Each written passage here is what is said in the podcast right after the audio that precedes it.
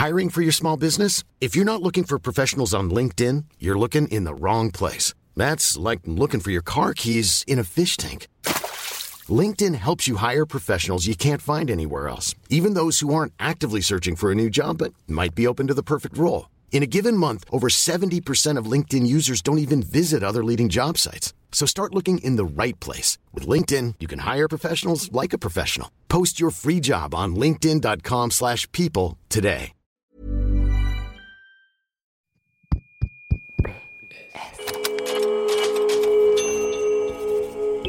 Postscriptum.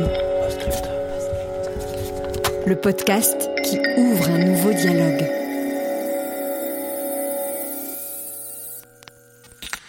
Lettre sonore numéro 16. Chers élus.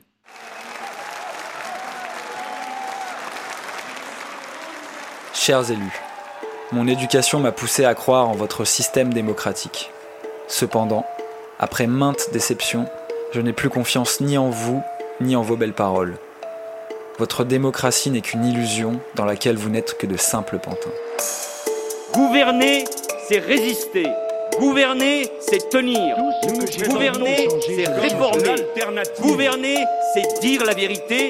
Gouverner, c'est aller chercher la confiance, surtout quand c'est difficile. Il faut remettre la justice contre la fraude et l'optimisation fiscale. Je n'ai jamais eu de compte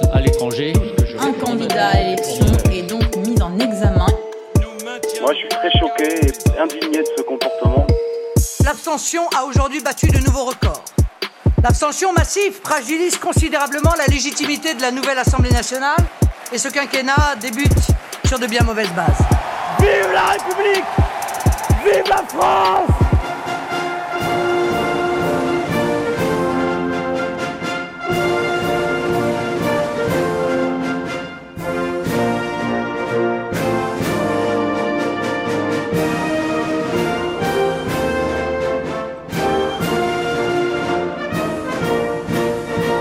A ceux pour qui le vote n'est pas une option, et ceux qui mettent un point d'honneur à ne pas mettre un pied dans un isoloir.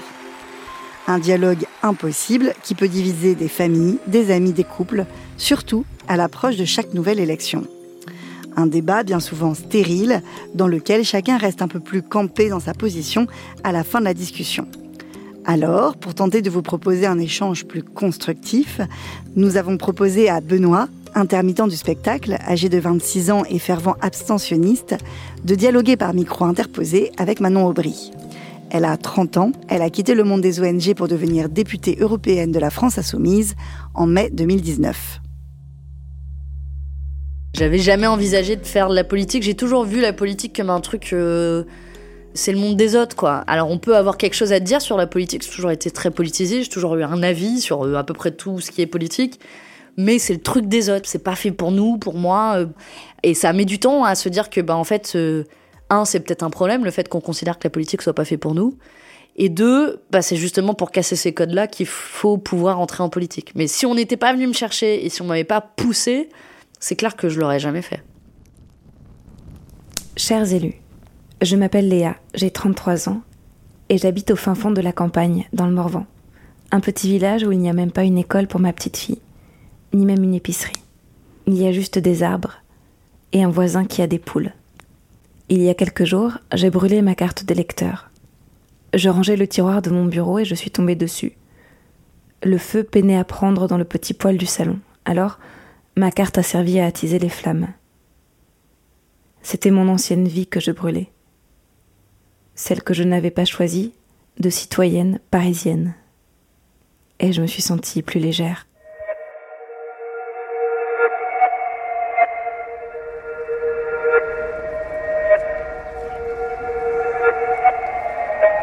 M'appelle euh, Benoît, j'ai 26 ans, je suis ingénieur du son euh, en audiovisuel, donc intermittent du spectacle. Et donc euh, moi j'ai grandi à Pantin, dans une petite maison avec un jardin. Enfin, j'ai grandi vraiment dans un environnement euh, assez euh, de classe moyenne où euh, on avait, on manquait de rien en tout cas. Enfin, j'ai jamais ressenti qu'on manquait de quoi que ce soit. Et à côté de ça, bah, à Pantin, du coup, j'ai grandi avec des potes qui vivaient à 8 euh, dans des 30 mètres carrés. J'avais la, compréhension de cette chance-là, de quel milieu social je viens, voilà, assez tôt. Ma mère, elle, elle est était plutôt ce que j'appelle gauche caviar, c'est-à-dire qu'elle elle est de gauche plutôt pour le côté culturel, mais en vrai, elle s'intéresse pas vraiment à la politique. Et mon père est plutôt euh, centre droit, donc il a beaucoup voté pour Bayrou. Euh. mon père, c'est quelqu'un qui a toujours aimé parler et débattre politique. Et en fait, lui, il aime bien qu'on soit pas d'accord avec lui, il aime bien qu'on donne les arguments. Et, je me rappelle ouais, de mon père qui s'embrouille avec tout le monde, qui va chercher la petite bête. Euh. À cette époque-là, quand j'étais gamin, je comprenais que la politique, c'était quelque chose dont tout le monde parlait et dont il fallait parler, mais où personne n'était d'accord. Où du coup, pour moi, c'était, ouais, je le voyais plus comme un jeu en fait. Je suis Manon Aubry, députée euh, européenne de la France Insoumise, et je suis aussi euh, coprésidente du groupe de la gauche unitaire européenne au Parlement européen. J'ai grandi dans le sud de la France, euh, dans le Var, à Fréjus-Saint-Raphaël, donc un endroit qu'on pourrait aussi renommer Facholand, qui est souvent une zone d'expérimentation pour l'extrême droite, qui a fini par arriver au pouvoir dans la ville de Fréjus. Et donc quand on grandit dans une zone d'extrême droite, c'est aussi une forme de politisation, qui est une des manières à travers lesquelles je me suis politisée quand j'étais jeune et quand j'étais euh, au lycée sachant que forcément, je suis la génération CPE, donc comme beaucoup de gens de ma génération, euh, mes premières vraies mobilisations et la première vraie façon de faire de la politique, c'était au moment euh, du mouvement sur le CPE en 2006. C'est vraiment au lycée. Alors après, j'étais fille de journaliste, donc j'ai toujours entendu parler de l'actualité au quotidien. J'avais un grand-père syndicaliste assez engagé aussi, donc j'ai toujours baigné dans un environnement politique, mais mon premier engagement personnel, c'était en 2005-2006. En 2005, j'étais en seconde et j'avais 15 ans. Ça me faisait pas du tout peur de prendre la parole en public. Euh, j'ai toujours été grande gueule. D'ailleurs, la première manif qu'on a organisée à Saint-Raphaël-Fréjus, où il y avait euh, on était 300 ou 400 lycéens, c'était énorme. Il n'y avait jamais eu de manif lycéenne de l'histoire de Saint-Raphaël-Fréjus qui réunit 300 ou 400 lycéens.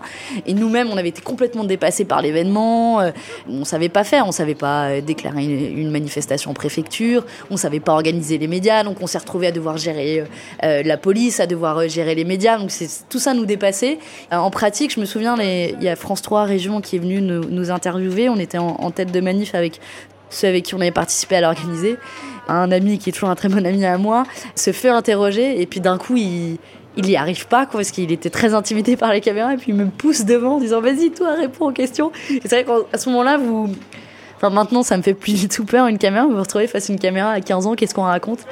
Et là, récemment, il y a, y a, France 3 Région qui a retrouvé ces images d'archives. Et quand je les vois, j'ai tellement l'air d'une d'une énervée ou d'une hystérique en, mode. En gros, je dis, euh, on va pas se laisser faire, euh, euh, cette réforme, on n'en veut pas, et puis on sera dans la rue autant de fois que nécessaire. C'est vrai que quand je vois même la manière de m'exprimer, j'avais l'air très très déterminée. Mais bon, j'avais probablement vaincu ma peur de l'époque.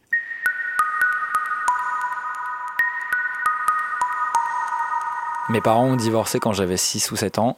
Mon père, lui, est parti vivre à Évreux et moi, je l'ai rejoint, je devais avoir 13 ans. Adolescent, j'ai complètement euh, lâché tout ça. Pour moi, la politique, c'était euh, réservé à des gens, tu vois. À cette époque-là, j'étais plus centré sur euh, mes envies, en fait. Genre, du coup, la musique, mes potes, enfin, tout ce qui était politique, en fait, ça nous touchait pas du tout. C'est venu, c'est au lycée, c'est quand tu commences à enfreindre des lois. Où tu commences à te poser des questions sur, pourquoi elles existent, typiquement, c'est des trucs, je pense qu'on a tous un peu fait, c'est fumer le pétard, quoi. Sauf que euh, quand t'es euh, à Évreux, en fait, euh, Évreux, c'est quand même une préfecture, mais c'est une petite ville et c'est une concentration de policiers qui est assez impressionnante. Et où, en fait, c'était au lycée, c'était un peu, voilà, on se faisait poursuivre par la BAC constamment, quoi. Enfin, tu vois, c'était un peu un, espèce de jeu où on connaissait toutes les voitures de la BAC. et voilà, tu commences à te poser des questions de genre, ouais, qui définit ça? Pourquoi ça c'est interdit? Pourquoi? Comment? Pareil, au lycée, il y a un truc aussi, moi, que j'adore en France, c'est qu'on a cette culture de sortir dans la rue au lycée alors qu'on ne sait pas pourquoi. on est quand même un des rares pays où, genre, c'est normal au lycée d'aller faire des blocus devant ton lycée quoi tu vois, genre ça fait partie de ton éducation euh, politique en fait. Et ça, c'est un truc que je trouve génial. Et c'est marrant parce que ouais, quand j'étais euh, au lycée aussi, bah, 2009 du coup, quand j'étais en première, on avait bloqué euh, pour la loi travail Sarkozy, on avait bloqué le lycée, mais à cette époque-là, genre euh, personne n'avait lu le texte de on savait pas pourquoi on bloquait en fait. Et juste, je bloquais parce que genre je trouvais ça cool de bloquer le lycée et de pas aller en cours, tu vois, mais C'est là où j'ai commencé à me définir aussi politiquement, à me dire bah j'étais de gauche. Bon, ensuite, euh, j'ai commencé mes études, j'ai fait euh, Sciences Po. Je voulais faire de la politique, étudier les sciences politiques. Je voulais pas faire de la politique au sens où me présenter, mais je voulais étudier les sciences de la société, les sciences humaines. Je me suis dit, bon, Sciences Po, euh, c'est pas mal pour ça. Et j'ai débarqué à Paris. C'est vrai que là, ça a été un peu un- une douche froide. J'ai un peu détesté au début ma scolarité. Débarquer dans une immense ville quand on vient d'une petite ville. Et au final, je me suis accrochée, et puis j'ai rencontré plein de gens bien, euh, des gens qui étaient comme moi, qui étaient perdus, qui connaissaient personne, euh, qui débarquaient de leur province. euh. J'ai travaillé dans différentes ONG. D'abord, j'ai travaillé dans l'humanitaire. Un an au Liberia. Après, je suis allée aux États-Unis, en fait, où j'ai fait un petit bout de mon master à Columbia University à New York. Ensuite, je suis allée en République démocratique du Congo pendant deux ans, où j'ai travaillé pour une ONG qui s'appelle le Carter Center sur l'impact sur l'évaluation des droits de l'homme du secteur extractif. Et ensuite, je suis retournée en France, euh, où j'ai travaillé pendant quatre ans pour Oxfam sur euh, les questions de lutte contre les inégalités et l'évasion fiscale. Ça correspondait pleinement à la vision des choses que j'avais de ce que je voulais faire dans la vie, c'est-à-dire euh, documenter euh, l'augmentation des inégalités, les pratiques d'évasion fiscale, etc. Et en même temps demander des comptes aux acteurs politiques pour changer de manière structurelle les inégalités. Mais voilà, comme on n'est jamais capable de prévoir ce qui va se passer dans sa vie, euh, la France Insoumise est, venue me voir pour me proposer d'abord d'être candidate sur la liste aux européennes, voire même d'être tête de liste. Ça, c'était à la fin de l'été euh, 2018. J'étais super surprise et ma première réaction était de me dire euh, jamais de la vie, euh, c'est pas du tout fait pour moi. Alors, comme je suis une fille polie, euh, j'ai écouté la proposition et j'ai promis d'y réfléchir. Mais sur le moment, je me suis dit, je vais réfléchir aux raisons pour lesquelles je vais dire non. C'était une évidence pour moi que j'allais pas tomber là-dedans. Parce que je me voyais pas faire de la politique, c'est horrible à dire, mais je pense qu'on pose la question à n'importe qui. Quand on regarde le monde politique, ça fait pas envie. Bah, j'étais comme tout le monde, ça me faisait pas envie. Je me sentais plus utile là où j'étais parce qu'au final, c'était une manière de faire de la politique en travaillant à Oxfam, en disant euh, les inégalités explosent, il faut taxer davantage les plus riches. C'est de la politique, mais j'avais pas les travers de la politique où j'avais euh, des espèces d'arrangements à faire. La France Insoumise, mais comme d'autres d'ailleurs, parce que Génération et Place Publique m'ont aussi contacté pour être sur leur liste, sont à la recherche de personnes issues de la société civile qui portent des combats et qui incarnent des combats en particulier. Je suis une femme, je suis jeune, je viens de la société civile, j'ai jamais fait de politique de ma vie. C'est sûr que je cochais plusieurs cases. Je me suis évidemment posé la question de dans quelle mesure je suis instrumentalisée. J'en parle à mes meilleurs amis avec qui je suis partie en vacances. Bon, euh, vous me promettez de les garder pour vous, mais on m'a fait cette proposition bizarre. Et quand j'en parle à mes proches, c'est eux qui me font me rendre compte de euh, à quel point c'est une proposition importante, quoi. Donc de là a démarré ma réflexion, qui ensuite a été bien plus longue, mais dans mes trois longs mois de réflexion, je me suis demandé si j'allais dire oui ou non. J'en ai pas dormi, je sais pas combien de nuits. euh. Je me suis aussi rappelé toutes les fois où on a fait une super campagne à Oxfam. Euh, on a essayé de convaincre les politiques. euh, voilà, une grosse campagne qu'on avait menée récemment, c'était euh, d'obliger les entreprises multinationales à publier les impôts qu'elles payent, pour savoir si elles payent leur juste part d'impôts ou si elles font de l'évasion fiscale. Et on avait quasiment failli l'obtenir, à la fois au Parlement européen et à la fois à l'Assemblée nationale. Et à la fin, parce que les votes ont été retournés au dernier moment, stratégie du gouvernement, mais aussi sous le poids des lobbies. Ça euh, pas fait ou pas complètement fait. Bah, toutes les fois où j'étais frustrée parce que à la fin c'était pas moi qui appuyais sur le bouton. J'étais pas députée ni à l'Assemblée nationale ni au Parlement européen et c'était pas moi qui disais oui ou non à cette directive européenne ou à cette proposition. Et je me suis dit bah si c'est moi, du coup je suis un peu plus sûre euh, de mon vote. Bonjour, aux municipales, bonne soirée. Devant le Leclerc, il y a déjà Mafirima et Mamadou, parce qu'il y a déjà deux personnes euh, au l'escalator, Ouais, deux d'accord. personnes là, et nous on est là. Donc si vous Non, voulez aller devant là. Leclerc, euh, non, il en manque encore. C'est vrai euh, Il y en a Dans- deux qui sont là-bas, Mafirima et Mamadou. C'est Ok parti. Il n'y a pas de souci, je suis là. Je te remercie. Alors là, nous sommes au métro Hoche, qui est un métro donc à, à Pantin. On est juste après le 19e arrondissement. Du coup, là, on doit être 9, je pense, 9 à tracter là. Tractage, c'est tout un art en sortie de métro, parce qu'il n'y a pas généralement le temps de discuter avec les gens. Bon, Bonjour monsieur.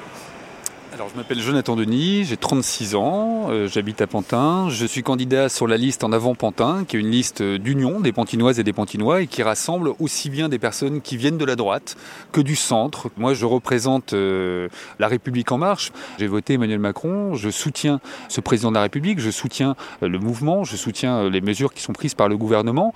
Et en juillet, voilà, la République En Marche m'a proposé d'être investi sur Pantin. J'ai eu beaucoup de questionnements de se dire c'est quand même hyper prétentieux de penser qu'on peut être le maire d'une ville. Hein.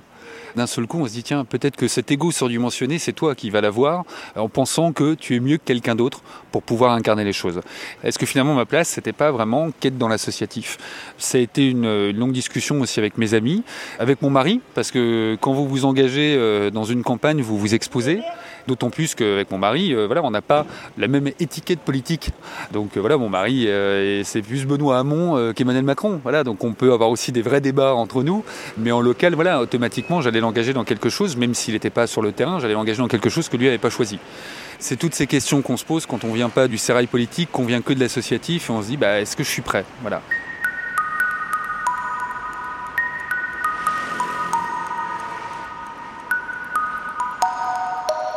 La première fois du coup que j'ai voté, c'était les municipales pour cette première élection, ouais, je me rappelle de donc avoir reçu pour la première fois avec mon nom, tu sais, le, courrier avec les professions de foi, machin, donc avec tous les, les, programmes et tout.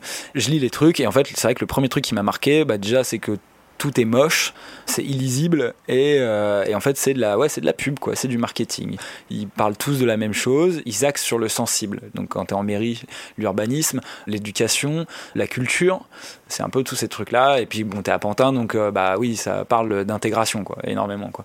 Quand tu es à Pantin, il y a une espèce de truc entre euh, OK, il faut qu'on fasse venir des gens qui sont un peu plus riches, donc il faut qu'on puisse ouvrir à des électorats donc ce qu'on va appeler aujourd'hui des bobos trentenaires et en même temps, il faut continuer à faire voter quand même euh, la classe euh, populaire, tu vois. Et il faut qu'on trouve un espèce de mix entre tout ça, quoi. C'est là où tu te rends compte que tout est pareil. Il n'y a vraiment pas de, différence. Et donc j'ai voté à cette époque-là ouais, pour Bertrand Kern, qui est le maire encore aujourd'hui, je crois, du donc, maire PS de Pantin. Et j'ai vachement été aussi, je pense, influencé par ma mère là tu fais confiance à tes parents de euh, eux ils ont suivi ça depuis plus longtemps que toi. Donc c'est eux qui te font un peu rentrer là-dedans vraiment dans le truc institutionnel du vote. Tu vas et en fait ouais il y a une espèce de fierté de euh, ça y est t'es un adulte. T'es fier de pouvoir agir en fonction de ce que tu penses.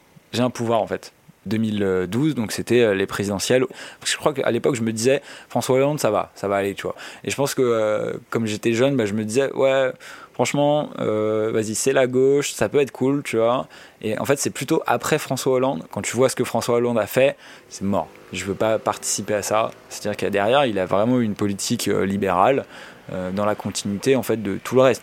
On est un pays où on produit quand même pas mal, on est aux 35 heures. Chez nous, on paye pas quand on va voir le médecin. On a l'école qui est quand même bien, tu vois. Enfin, on a ces bases-là, mais euh, bah, on détruit tout ça au fur et à mesure. En fait, c'est ce que tu attends d'un président de gauche, c'est ça, c'est de euh, qu'il améliore en fait toutes ces conditions qu'on a déjà. Donc tu t'intéresses à ce que fait la personne pour qui tu as voté. Tu cherches, au début, tu sais pas pourquoi, tu comprends pas. Pourquoi les mecs ils parlent que d'économie, pourquoi on parle que d'austérité, la dette, c'est quoi?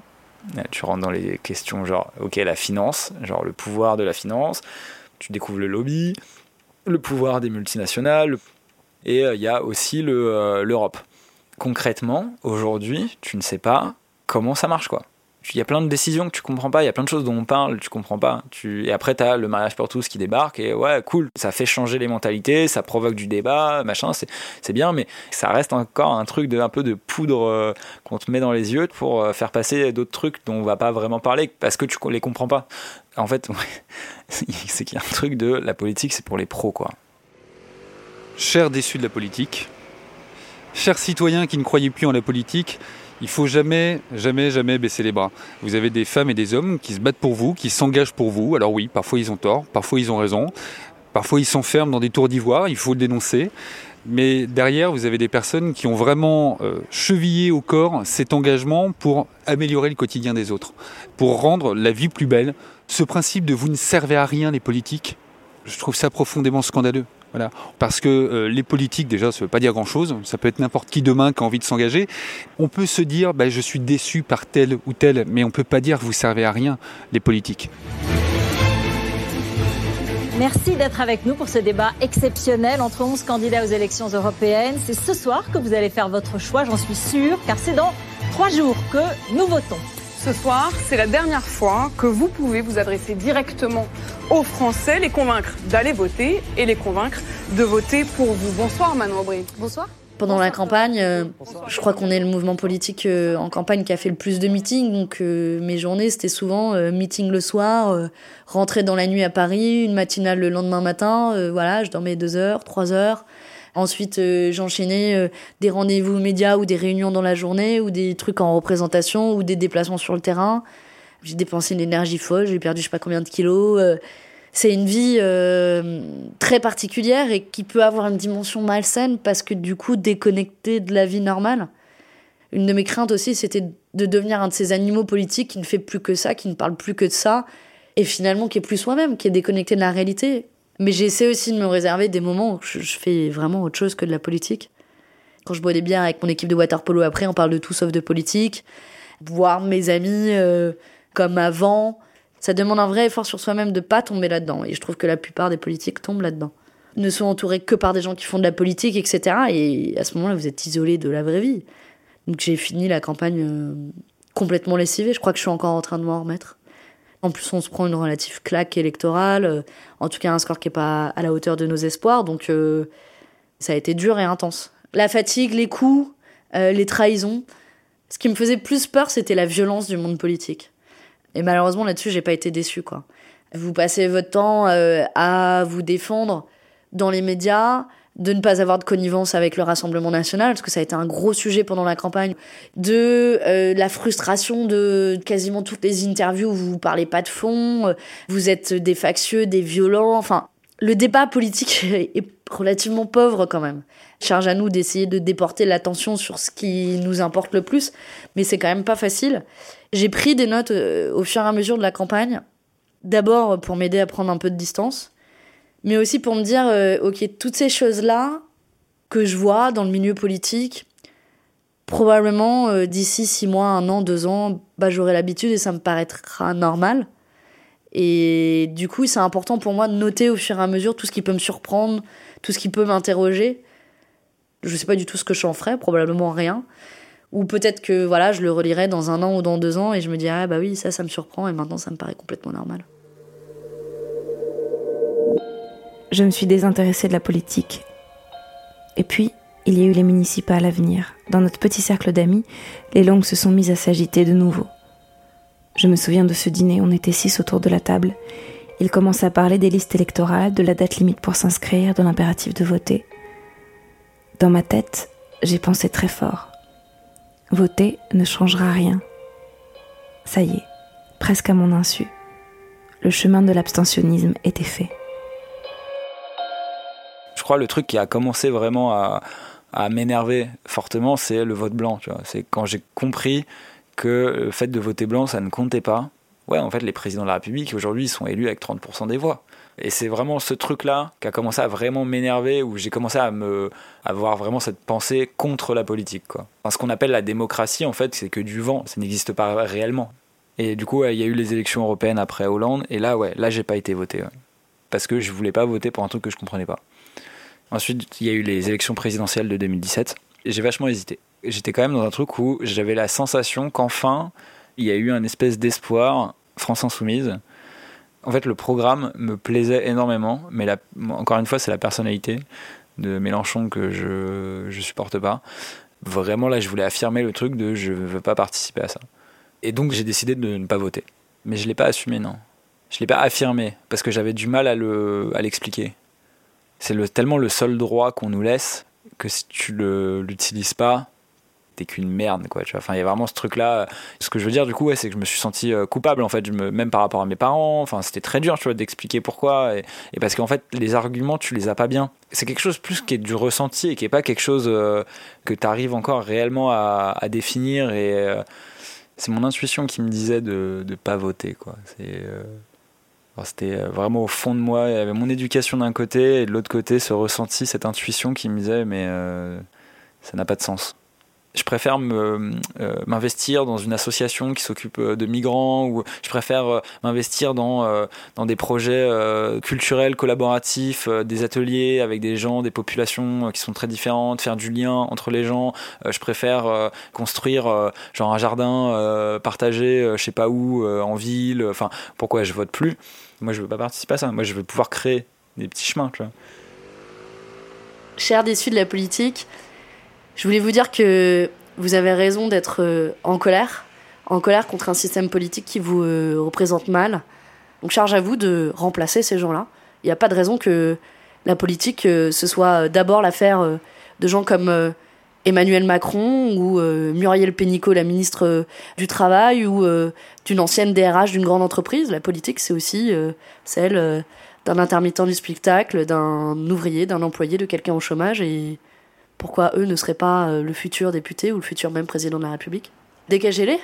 Allez vous-même reprendre le pouvoir. Reprenez l'espace qui doit vous être dédié. Parmi les, les questions que je me posais et les doutes que j'avais, c'était comment je fais pour rester moi-même? Comment je fais pour pas devenir ces animaux politiques qu'on voit à la télé sans cesse? Et je me suis dit que j'allais m'écrire une lettre à moi-même. Je me suis écrit deux choses principales. La première, c'est pourquoi j'ai fait ce choix-là de m'engager en politique? Et que ce serait utile pour toutes les fois où je doute de ce choix, où je me demande mais Manon, qu'est-ce que tu fous là? En quelle galère tu t'es, tu emmené La deuxième chose qu'il y a dans cette lettre, c'est euh, tous les garde-fous pour s'assurer que je ne devienne pas comme tous ces gens que j'apprécie pas en politique. Essayer autant que faire se peut de pas m'engager dans des polémiques de politique politicienne en passant plus de temps à taper sur les autres forces politiques, notamment de gauche. Je pense que ça doit pas être la priorité. Dans les garde-fous, il y avait aussi euh, essayer de conserver un minimum d'équilibre de vie personnelle, donc euh, d'aller m'entraîner au water polo, de continuer à essayer de faire euh, des week-ends avec mes potes, avec mes proches. Voilà, cette lettre, je l'ai envoyée à quelques-uns de mes, plus proches qui n'ont rien à voir avec le monde politique. Il faut avoir conscience qu'on peut changer à cause de la politique. Et une fois qu'on a conscience de ça, bah, moi, j'ai rien trouvé de mieux pour essayer de garder au maximum la tête sur les épaules à tout plein de niveaux, quoi. Mais moi, ce qui m'énerve là-dedans, c'est que moi, je comprends les gens qui vont voter, mais par contre, les gens qui votent ne comprennent pas les gens qui ne vont pas voter. Et c'est souvent comme ça. Il y a toujours ce truc de bien-pensance, tu vois. Il y a les, arguments, en fait, du fascisme aussi, quoi. Les gens, ils font des liens, des fois, qui sont complètement fous, où ils te disent Non, mais c'est quoi, tu veux du coup la montée euh, du, au pouvoir du Front National, du fascisme? Bah, franchement, il y a des fois, moi, j'ai répondu à des potes, mais, mais oui, mais limite, oui, comme ça, tout se casse la gueule, quoi. Enfin, au moins, on aura encore plus de raisons de sortir dehors et d'aller d'aller tout péter, tu vois, et on arrête tout et on repart de zéro, tu vois. On repart sur des bases. Euh, en fait, le seul truc pour lequel je vote encore, ça va être les municipales.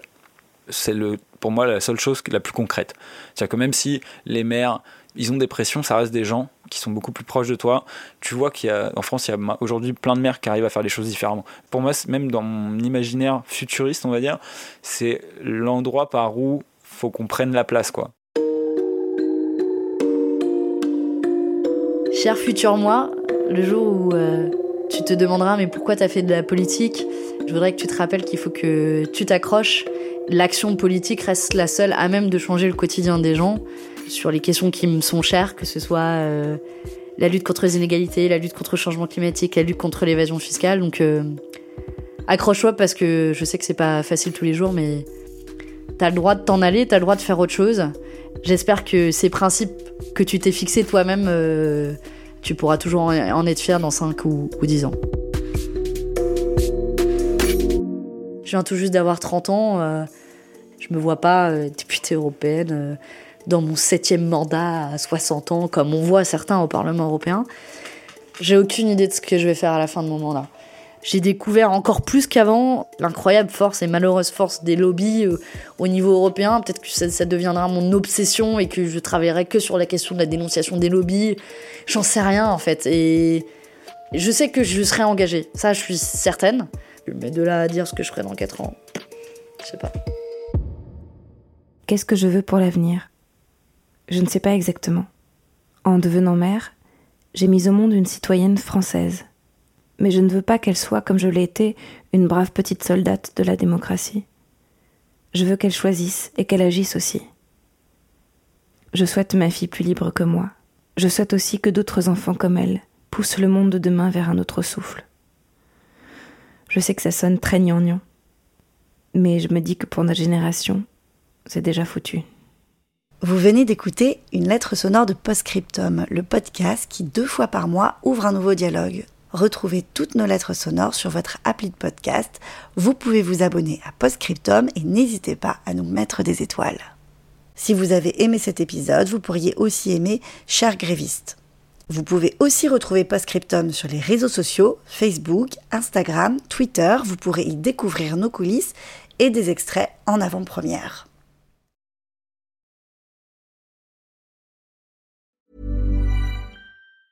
Normally, being a little extra can be a bit much, but when it comes to healthcare, it pays to be extra. And United Healthcare makes it easy with Health Protector Guard fixed indemnity insurance plans. Underwritten by Golden Rule Insurance Company, they supplement your primary plan, helping you manage out of pocket costs without the usual requirements and restrictions like deductibles and enrollment periods. So when it comes to covering your medical bills, you can feel good about being a little extra. Visit uh1.com to find the Health Protector Guard plan for you.